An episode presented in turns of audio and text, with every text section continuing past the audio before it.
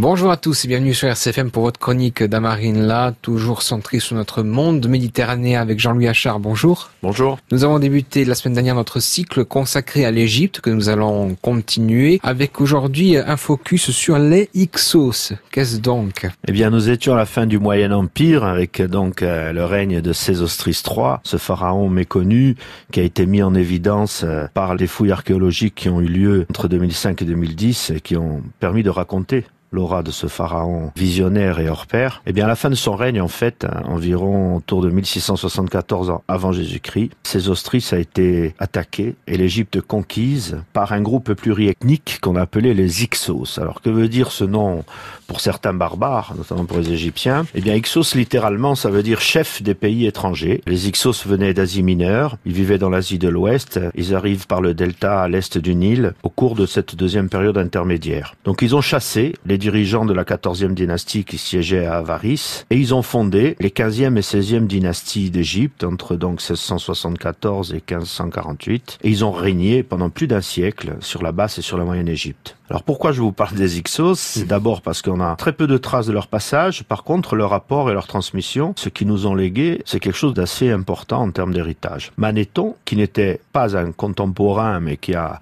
recueilli des sommes de récits dont il a rendu compte dans ses textes, a décrit ces Ixos comme une horde de barbares étrangers qui firent tomber sans effort les contrées qu'ils traversaient et qui soumirent les peuples à leur volonté par la supériorité militaire. Alors ces gens venus de l'Orient était un peuple initialement d'une race qu'on ne connaissait pas. Ils ont eu l'audace d'envahir euh, l'Égypte, ce n'est pas rien quand on sait le poids de l'Égypte à cette époque. Ils se saisirent des chefs, ils incendièrent les villes, ils rasèrent les temples, ils traitèrent les indigènes avec la dernière des cruautés. C'est ainsi qu'on les décrit. Ce qu'on peut retenir par contre des Ixos sur le plan militaire, c'est que ces fameux guerriers venus d'Asie mineure nous ont apporté l'arc composite, ils nous ont apporté le char, les flèches, les boucliers, les sabres, les dagues, les casques et les côtes de mailles. C'est donc à partir de cet euh, outillage militaire extrêmement élaboré qu'ils ont déployé, on l'a compris, une force militaire euh, incontestable et qu'ils ont eu entre les mains les moyens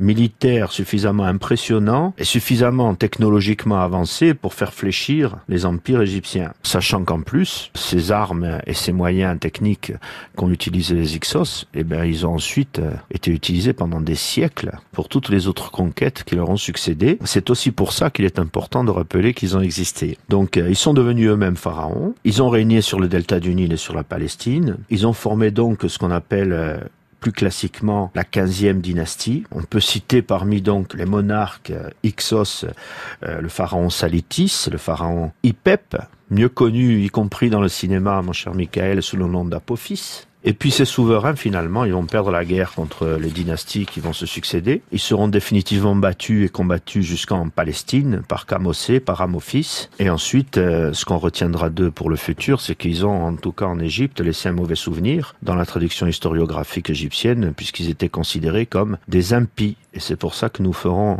une petite euh, digression au sujet de ce que les Égyptiens appelaient des impies en, en parlant des Ixos.